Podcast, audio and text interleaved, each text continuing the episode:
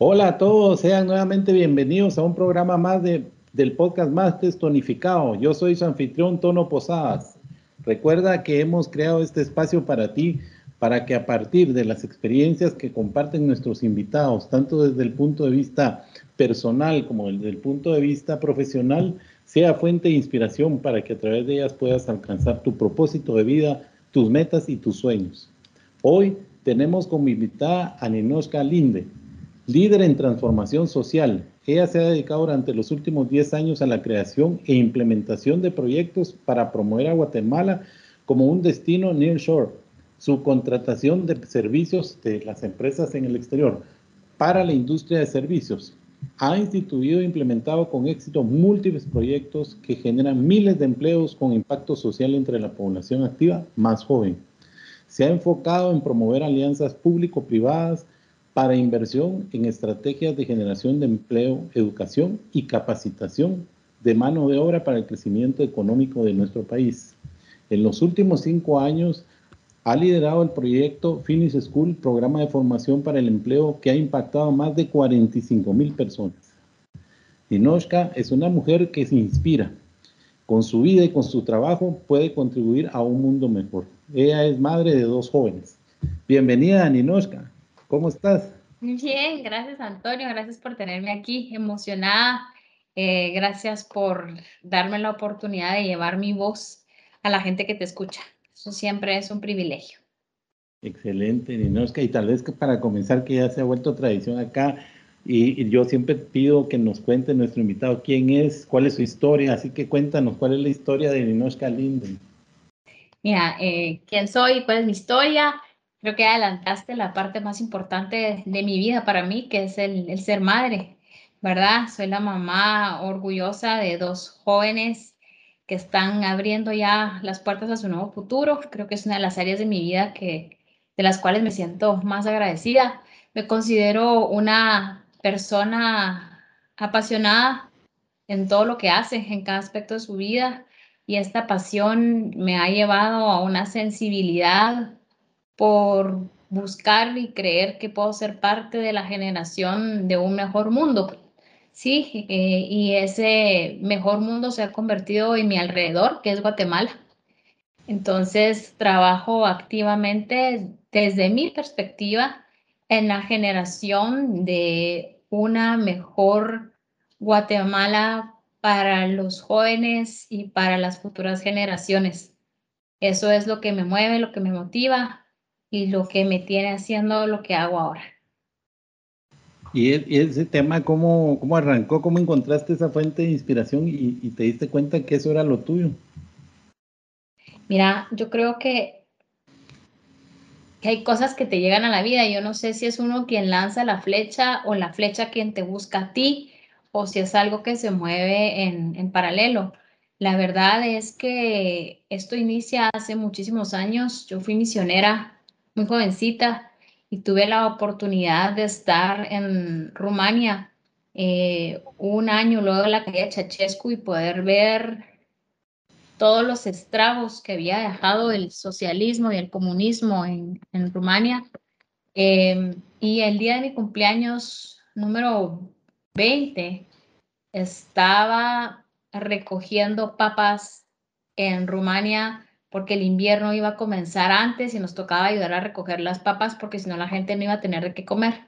Y tuve la oportunidad de darme cuenta que estas personas no tenían trabajo.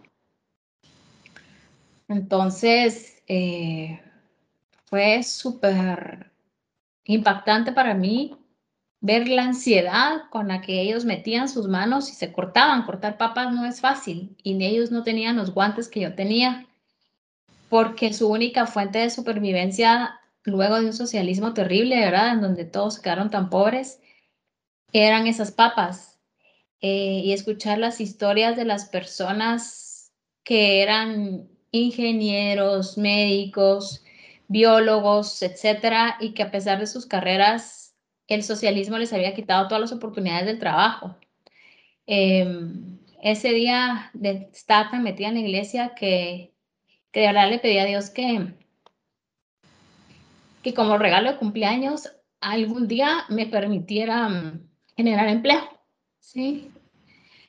Aunque yo no había trabajado porque era muy joven, acababa de salir del colegio cuando me fui misionera, eh, entendía lo que para esas familias era el no tenerlo, a pesar de que ellos sí estaban preparados, ¿sí?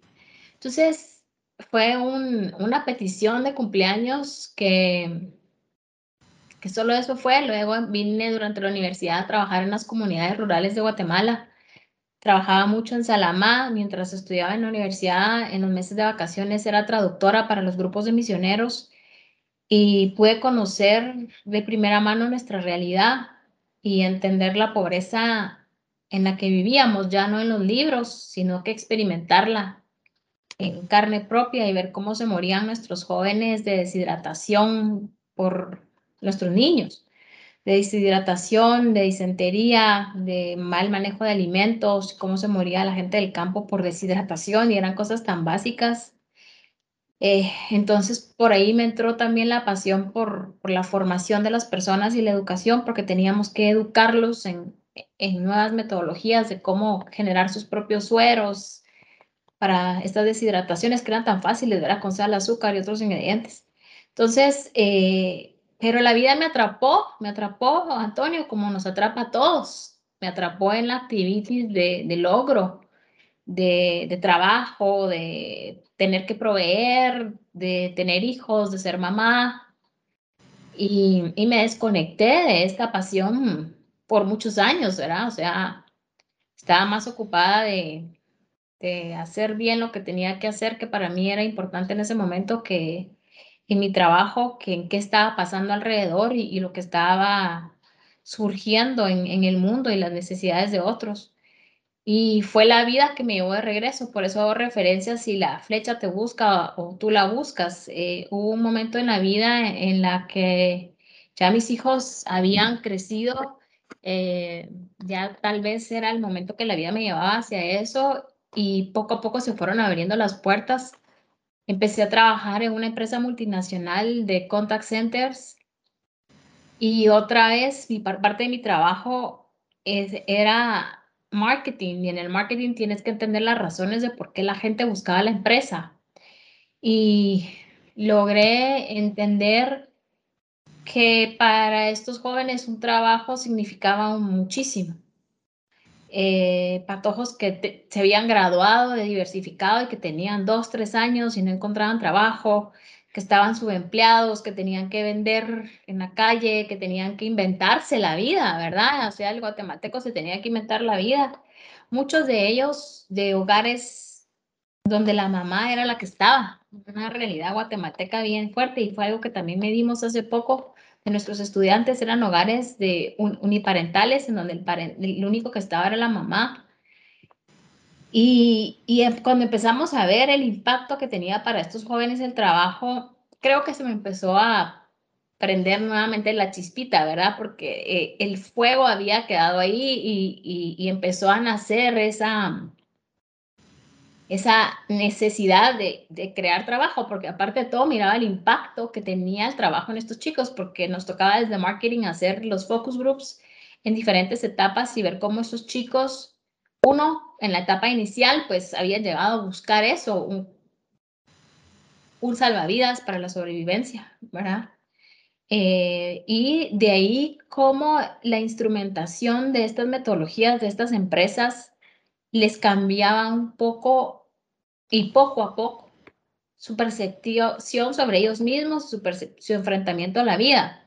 En los call centers hay una filosofía de sí podés hacerlo, sí, o sea, es sí podés hacerlo. Y aunque nosotros no lo creamos, nuestro joven creció con el no se puede. No se puede, es culpa de alguien externo, es, ¿verdad? No se puede, no vas a poder tener una vida, no vas a poder llegar a tus sueños. Y cuando ellos empiezan a ver que sí se puede y la permeación es constante, o sea, hay una meta en la que hay KPIs bien definidos, que son indicadores de, de rendimiento. Entonces tú llegas a ese rendimiento y ¡pum! un premio, ¿sí? Y después al otro premio. Y cuando no lo puedes hacer, en lugar de decirte, ay, no servís para nada, te dan un reentrenamiento, ¿sí? Un coaching. Entonces, en un joven genera un cambio conductual. Eh, y cuando ellos empiezan a dar cuenta que pueden tener pequeños logros, ¿sí? van creyendo más en ellos mismos. No sé qué es lo que pasa en su psique y en su forma de percibir la vida, pero, pero como que se empoderan, ¿sí? Entonces, estando en esa industria y viendo eso y viendo la cantidad de personas que rechazábamos, que no podían trabajar porque nos llegaban a buscar 100, suponte, y esas 100 teníamos que rechazar en ese tiempo 80 porque no tenían el nivel de inglés suficiente, empieza a surgir en mi cabeza la necesidad de, crear eh, puentes para apoyar a estos jóvenes. Luego me voy a India como parte de mi trabajo y logro ver cómo eh, había cambiado esta industria, la sociedad en India. Y tenía compañeros de trabajo que que nos contaban sus historias, ¿verdad? Había una de ellas que en todas las reuniones se quitaba los zapatos y la regañaba el jefe. Y así es que no estaba acostumbrado a usar zapatos hasta que llegué a esta industria, ¿verdad? O sea, eh, vengo de ser descalza toda mi vida y, y, escuchabas esas historias una y otra vez y empezabas, leí un libro de Tom Freeman que se llama eh, El mundo es plano, en inglés es The World is Flat, y empezó a leer otro libro que se llama Scarcity eh, y, empecé a darme cuenta de, esta realidad que había en el mundo de gente con necesidad de trabajo y la falta de trabajo. Antes no, no, entendía eso, o sea, nunca se me habían abierto tanto los ojos de que habían muchísimas personas buscando una oportunidad de trabajo. Y ahí estando dentro de, esta industria, pues pasaron varias cosas en mi vida pero al final, en los últimos 10 años, eh, hoy me encuentro implementando algo que no pensé que iba a implementar. Em, o sea, siempre tuve la ilusión desde hace 10 años, pero no sabía que me iba a tocar a mí.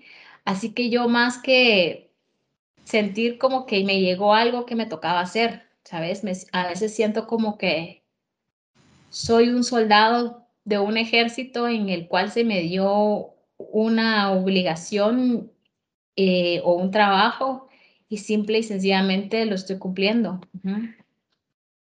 y, y, eso nos lleva, aparte de lo que tú denominas como un líder de transformación social, eso es como tú te defines y eso es parte de lo que tú haces diariamente, digamos, ¿qué significa eso para ti? Significa mucho desde diferentes aspectos. Eh, desde algunos aspectos lo miro como cumplir con una obligación. Creo que cuando uno nace en una sociedad como Guatemala, en el que los niveles de pobreza, de desempleo, de desnutrición y de analfabetismo son tan grandes y uno no pertenece a ese grupo, uno tiene una corresponsabilidad, ¿verdad? Porque si nos pusieron aquí y nosotros tuvimos las oportunidades que el resto de la gente no las tiene, es nuestra responsabilidad utilizar esos medios que se nos dieron para ayudar a aquellos que no lo tuvieron de una forma sostenible. Yo no creo en la ayuda de te voy a dar una bolsa de comida, porque sino que yo creo que a los, hay que enseñarles a pescar a las personas y no darle los pescados, ¿verdad? Porque es la única forma en la que hay un cambio sostenible. O sea, eh, entonces creo que uno, miro la parte de obligación Dos, miro la parte de oportunidad. La vida me brindó la oportunidad, se me abrió y como todo, las oportunidades la vida te las da y tú las tomas o no las tomas. Eh, tres, lo miro como mi pasión. Eh, es algo que de verdad hago porque creo en ello y hago todo mi esfuerzo para lograr lo que se pueda lograr que esté en mis manos, sabiendo que hay una fuerza más grande que yo, que es al final la que permite o no permite las cosas en todos los aspectos de la vida. Excelente. Y tal vez ahí solo para complementar, aunque sí lo has estado llevando, pero solo para enfatizar esto, ¿por qué es la importancia de la generación de empleo? Mira, en Guatemala, específicamente nos vamos a referir a Guatemala, em, tenemos varios problemas que resolver eh, desde la desnutrición crónica hasta el analfabetismo, hasta el trabajo. Entonces, es importante ver que, que no estoy ciega a la otra parte, pero ¿por qué me enfoco en el trabajo? Mira, uno, creo que desde lo que logré ver en, en la empresa en la que estaba trabajando y en, y en esta industria es el trabajo dignifica. ¿ya? Y hay muchos estudios. Lía Hanna en un libro que me fascina, que se llama, eh, en español sería Batallando la pobreza con un trabajo a la vez, hace ver muchos estudios, o sea, de, de, cómo el trabajo dignifica, cómo dignifica a la mujer, una mujer en una casa, en, en un país en donde no se le escucha, cuando la mujer lleva provisión al hogar, se le empieza a escuchar y además ella esa, esa provisión la lleva para generarles a todos una mejor vida, ¿sí? Un hombre en su necesidad nata de apoyar su hogar y de proveer, cuando tiene un medio para poderlo hacer a través de un trabajo, él se dignifica. ¿Sí? Siente que está no solo cumpliendo con una obligación, sino que está llenando un propósito en su vida. ¿Verdad? Eh, un ser humano, la única forma de poder alcanzar sueños, lastimosamente, es a través de poder eh, tener cómo alcanzarlos, ¿verdad? O sea, un chico que dio su testimonio hace poco, que es parte de una banda guatemalteca en, de música, él decía que él empezó a trabajar con nosotros en industria porque para poder ser músico y, cantante y lograr lo que logró ahorita necesitaba estudiar la música, perfeccionarse en la música y comprar los instrumentos y poder tener el dinero para grabar sus, sus álbumes y eso requería una forma de pago y la forma de pago la podía obtener únicamente a través de, un trabajo. Entonces, realmente considero que eh, la gran mayoría de seres humanos que no nacimos con una herencia o en un lugar donde todo nos lo pueden proveer, el trabajo te dignifica de diferentes formas. Uno te empodera y te hace capaz de saber que tú puedes. Dos, te permite cubrir tus necesidades básicas de alimentación y techo y medicina en algún momento, ¿verdad? Pero y de, las básicas. Tres, te, aprendí, te aprende a, dar ¿verdad? Porque tú puedes venir y ayudar a otros a través de lo que tú generas eh, y, con eso ya te permite alcanzar tus sueños. Entonces es muy importante. ¿Por qué en Guatemala? Porque el nivel de desempleo y subempleo en Guatemala es altísimo. O sea, la población económicamente activa en Guatemala está alrededor de 7 millones de, de personas y de esos 7 millones de, de personas, perdón, la gran mayoría está en informalidad. ¿verdad? No son trabajos formales, eh, lo que significa que las personas están en un modo de sobrevivencia muchísimas veces, ¿verdad? Eh, uno, dos, desde esa PEA, que es la población económicamente activa, el 84% tiene un salario igual o más menos en 500 quetzales al salario mínimo. Entonces, cuando tú comparas el salario mínimo con la canasta básica, con el costo de la canasta básica, te das cuenta que sí están trabajando, pero realmente están trabajando en un modo de sobrevivencia, porque el dinero que ganan no es lo suficiente para poder cubrir sus necesidades. Y únicamente el 14%, el, entre el 14 y el 16% están ganando un salario promedio de 8 mil y pico de quetzales, ¿sí? Entonces, cuando tú ves eso y además miras que en el sistema educativo nacional se gradúan alrededor de 160, 180 jóvenes, dependiendo del año, de diversificado, que únicamente el 7% de ellos va a tener acceso a un grado universitario, ¿sí? Y que el país, según récords del IX, genera únicamente 12.500 empleos formales al año. Te das cuenta que hay una gran brecha de no oportunidades. Entonces, ahora nos preguntamos, yo siempre me lo he preguntado, especialmente cuando miraba la película Los Miserables. O sea, hemos estado nosotros en la necesidad extrema que tengamos que romper un vidrio para robarnos un pan.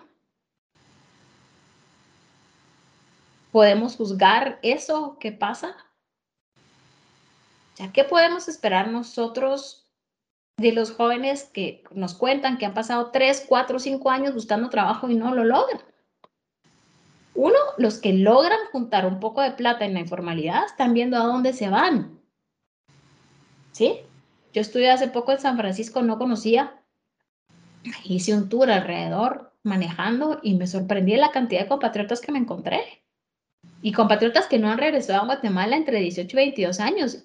Y estaban de meseras la gran mayoría y meseros. Había una señora que yo no entendía por qué estaba trapeando el piso, era un piso como de cemento líquido, de, en Santa Mónica de una, de una gasolinera. O cada rato pasaba otro carro y lo volvía a ensuciar, pero su trabajo era limpiar ese piso con una gran, un gran trapeador, o no sé cómo se llamará, pero una gran cosa limpiando. Y ella era chapina. Entonces yo y les tuve que empezar a preguntar, y le decía, mire, ¿y por qué se vino? Entonces, historias caóticas, ¿verdad? Eh, pero bueno, es que era esto o era morirme y sí, aquí trabajo fuerte, pero aquí tengo una casa, mis hijos ya no van a ser pobres como yo era pobre, eh, mis hijos están estudiando, entonces uno logra entender por qué la gente prefiere ir a arriesgar su vida. Historias horrorosas, ¿verdad? Una mujer que no se me contó y gracias a Dios no se me quedó el número, de todos los abusos físicos que pasó desde aquí hasta llegar a Estados Unidos. Pero ella me decía, mire señor, no importa. Eso fue hace 20 años y ahora mis hijos están bien. ¿Y sus hijos dónde están? En Guate, o sea, no los ha visto. Entonces le digo, ¿cómo así? Sí, me dijo, pero mire, uno de mis hijos ya va a ser médico. Y todos en la familia no sabemos ni escribir, y él ya va a ser médico. Entonces, ¿qué, ¿qué podemos hacer para cambiar el entorno? O sea, y la única forma de poder cambiar el entorno es hacer crecer el mercado guatemalteco que solo genera este poquito de empleos, que genere más empleos para que más personas tengan trabajo. Pero entonces decimos, ay, no, pero si la gente quiere trabajar, hay grandes colas en las ferias de empleo, porque hay grandes colas. Sí, pero digamos, hay 5 mil personas y hay 500 empleos. Y esas 5 mil personas no logramos llenar los 500 empleos porque esas personas no fueron capacitadas. Es lo que nos pasa a nosotros ahorita. Nosotros hemos tenido que emigrar como industria 56 mil trabajos a otros países de Latinoamérica. ¿Qué significa migrar? Que las empresas que trabajan con nosotros, ha venido un cliente a quererlas contratar, pero como en Guatemala no ha habido inglés para poderles ofrecer esos empleos, han tenido que abrir centros de operaciones en Honduras, en República Dominicana, en Colombia, en Jamaica, en Filipinas, para poder transferir ese crecimiento a otros países y no perder al cliente. O sea, imagínate lo que sería tener 56 mil empleos más. ¿Y por qué no los tenemos? Porque no preparamos a nuestra gente.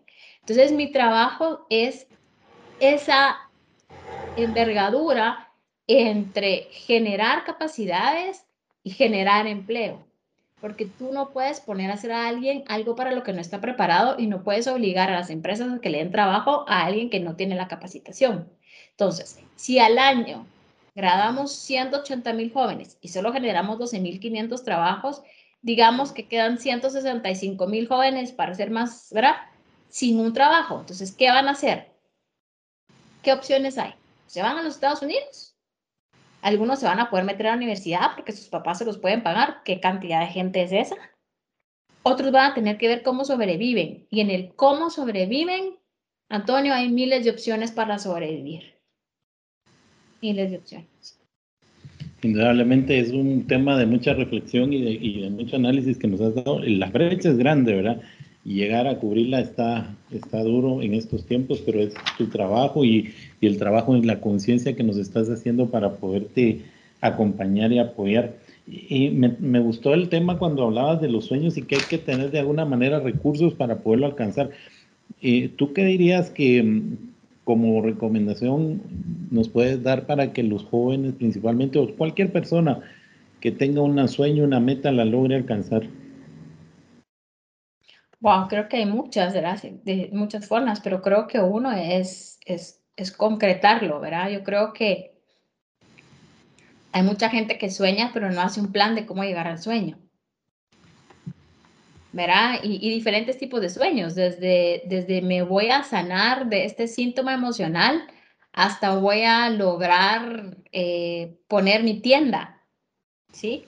Una cosa es soñar todos los días con algo y lamentarte porque no lo estás logrando y únicamente ver todos los obstáculos que no te permiten llegar al sueño, que es lo que generalmente la mayoría de los humanos hacemos. ¿Verdad? Yo quisiera, pero mi marido, pero mi mamá, pero mis hijos, pero no tengo, pero el banco, pero el gobierno, ¿sí? O yo quiero, estos son los obstáculos y qué plan voy a hacer para superar los obstáculos. Entonces ya tienes un plan y al plan hay que ponerle tiempo. ¿Verdad? O sea, es con todo, como la gente que dice, ay, no, me muero por, mi sueño es, me voy a salir del tema, pero mi, sueño es bajar de peso. Entonces hoy comienzo la dieta y de repente mi hermana pide las donas al mediodía y digo, ah, ahí comienzo mañana. Y entonces mañana voy a comenzar y digo, ay, no, hoy es día de helado. Y ay, entonces el sueño nunca se alcanza porque es un sueño, o sea, es una fantasía, no un sueño. ¿verdad? Pero si yo lo hago al revés, y yo digo, bueno, este es mi sueño, este es mi tiempo, entonces hoy voy a caminar cinco minutos, mañana voy a caminar 10, en un mes voy a estar caminando una hora, en dos meses voy a estar corriendo dos kilómetros, o sea, es la única forma de tangibilizar el sueño. Pero en sueños como los que yo te estoy hablando de nuestros patojos, o sea, si tú sos un patojo que, o una persona que quiere trabajo y ha sido tocar puertas a cinco lugares durante o a X lugares durante cinco años, dejas de creer en que puedes lograr un sueño. O sea, ¿por qué crees que los patojos se meten a las maras? O sea, ¿será que es porque de verdad tienen un espíritu de, de, de malicia? Pues habrán algunos. Pero yo estoy casi segura que si les hacemos una, una encuesta, trataron mil formas de obtener lo mínimo que necesitaban para sobrevivir y no lo lograron encontrar. Y al final esa desesperanza los hace llevar a hacer cosas para poder sobrevivir. ¿Verdad? Entonces, pero en Guatemala yo creo que sí se puede hacer algo, Antonio. Yo, yo creo que si nosotros hiciéramos un cambio en el currículo nacional base y específicamente en el área más débil, que débil, ¿por qué? Porque son los que menos recursos tienen, que son los jóvenes que se gradúan de educación pública, que son alrededor de 32 mil al año, y los capacitáramos con lo que realmente necesitan para enfrentar el mundo del trabajo, estaríamos haciendo una gran contribución. Porque tendríamos, si hacemos eso, 32 mil patojos que saldrían listos cada año para que ya no solo generemos 12.500 empleos, o sea, estaríamos casi que triplicando los empleos formales que generamos. Entonces, en nuestras estadísticas, nosotros logramos ver que los patojos lo primero que hacen al tener un trabajo, uno es ayudar en su familia, 84%. ¿Verdad? Económicamente su familia. Muchos de nuestros jóvenes sostienen esa familia. Segundo, ayudan a mejorar, a equipar la casa. ¿Qué significa eso? Mejores pisos, muchos de ellos tienen pisos de tierra, eh, mejores techos, después ya viene la, la, televisión, eso nunca falta, ¿verdad? Es las primeras cosas que compran. O sea, luego de eso hacen mejoras en la construcción de su casa.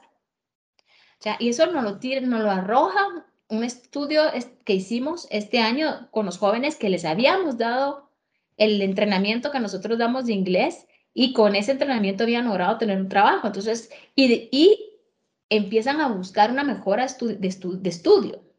Entonces, regresando a tu tema, eh, si nosotros lográramos que eso lo hicieran por lo menos esos 32 mil jóvenes y no solo 12 mil 500, es, el impacto es increíble porque ellos impactan a su alrededor. Cada empleo formal en nuestra industria genera dos eh, eh, 2.5 empleos indirectos, ¿sí? Entonces, eh, creo yo que, que, con esto es, nos damos cuenta que no es tan imposible como nos lo imaginamos, ¿verdad? Em, entonces, considero que es importante eh, el lograr pensar que no es un sueño no alcanzable, es un sueño muy alcanzable el empezar a hacer el cambio y lo vemos ya con el plan de Guatemala no se detiene, que empieza a aterrizar lo que debería hacer Guatemala en, formación y capacitación para el empleo y en scaling up y skilling up de mano de obra.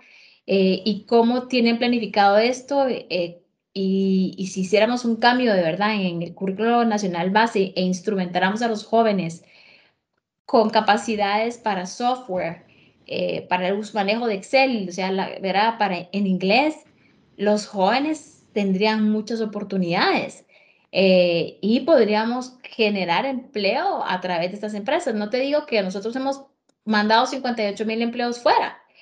Eh, o sea, sí, sí se puede. Yo sí quiero creer que, que sí se puede y que no solo es un sueño, sino es algo que se puede concretar. Hemos hecho muchas evaluaciones del cómo, hemos mostrado rutas de cómo hacerlo a través del Ministerio de Educación. Estamos corriendo un segundo año de un proyecto piloto de inglés en la Escuela Secretarial Bilingüe de la Zona 1 con grandes resultados.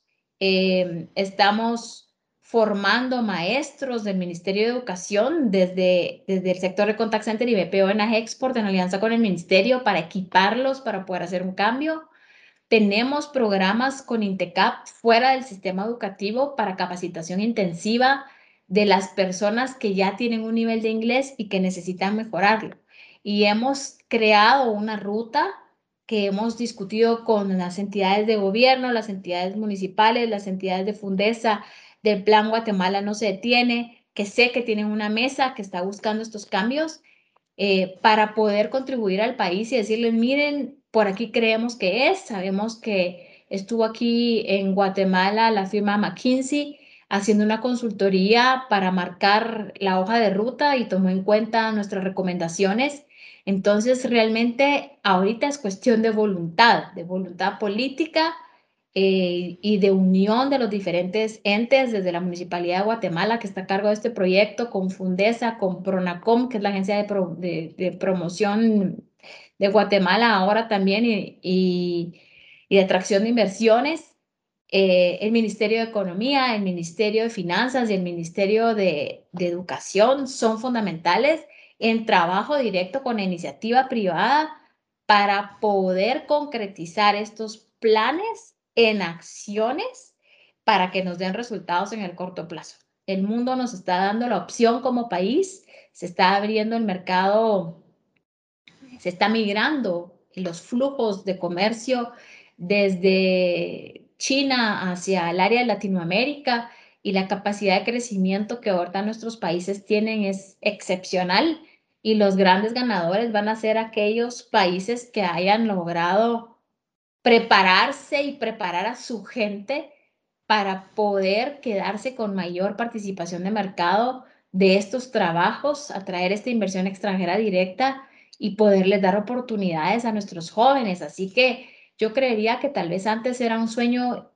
ilusorio, como muchos que tenemos, que, queremos ser la princesa de Londres o el presidente de Estados Unidos, que para eso es un sueño ilusorio, no es un sueño concreto, eh, a aterrizarlo a sueños concretos como esto de queremos que los 32 mil jóvenes que salen del Ministerio de, Educación salgan listos para trabajar, para disminuir la migración, para darles eh, eh, trabajos que realmente sean sostenibles, sustentables en el tiempo, trabajos formales en los que ellos puedan ejercer sus derechos de X, de bono 14, de aguinaldo, de pago de horas extras y además les proporcionen salarios lo suficientemente altos para que les dé oportunidad de contribuir a sus hogares y además de lograr otras metas aparte del trabajo.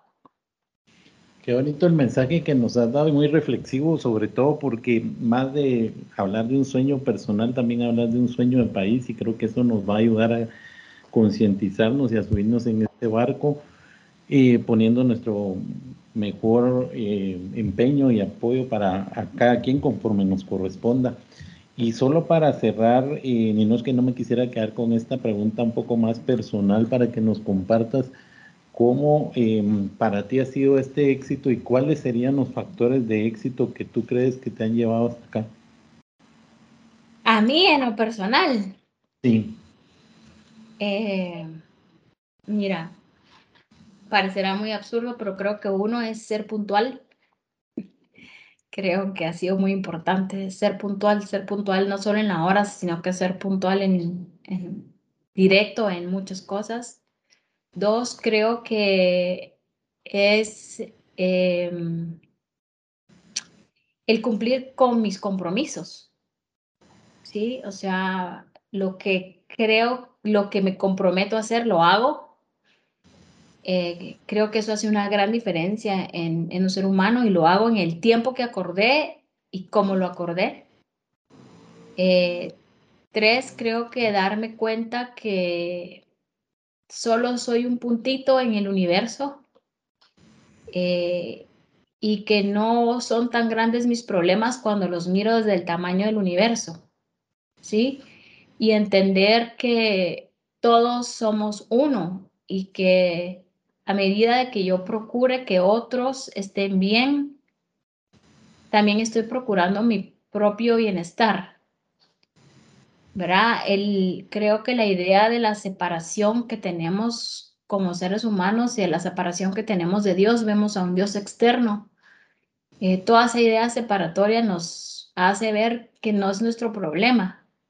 Pero cuando tú te das cuenta que, y la pandemia nos ayudó muchísimo a darnos cuenta de eso, es que lo que afecta a otros nos afecta a nosotros. Al principio decíamos, ah, eso está en China, ¿sí? Pero nos llegó. Después decíamos, ah, eso no está aquí, está en el vecino. Pero nos llegó. Pero es que, eh, sí, aquel se quedó sin trabajo, pero yo tengo trabajo. Pero nos llegó. O sea, yo creo que es la gran lección de la pandemia y si no la habíamos aprendido antes, la aprendemos ahora. O sea, estamos unidos, estamos entrelazados de tal forma en que si el otro le afectó hoy, a mí me va a afectar mañana y solo cuando buscamos el bien común y nos damos cuenta que tenemos una responsabilidad activa en ser parte del cambio, comenzamos a hacer ese cambio. Y por último, creo que el tamaño de mi fe. Yo realmente no creo en Dios, yo le creo a Dios. Y creo que son dos cosas distintas. Excelente mensaje de cierre, Ninosca. Te agradezco muchísimo por habernos acompañado esta mañana. Nos has dejado con muchos temas de reflexión, inclusivos de país, ¿verdad? Y de nuestra responsabilidad como actores que tenemos para que este tema donde tú estás poniendo la atención, que es muy importante el tema económico, el tema laboral, podamos eh, salir adelante. Y me gustó muchísimo varios temas, eh, principalmente este, este tu dicho de, de, la flecha, ¿verdad? De que si uno busca la flecha o la flecha lo busca uno, creo que es una, una vía de análisis que tenemos que hacer y de ver cuál es nuestra responsabilidad en nuestra vida y cómo la queremos manejar. Y sobre todo me voy a quedar con estas... Eh, palabras de cierre que nos diste, que creo que es tremendamente poderoso el tema de la fe, ¿verdad? Así que ha sido un gusto para mí tenerte en este programa y te agradezco mucho tu participación y esperamos volverte a contactar prontamente. Gracias, eh, Ninos.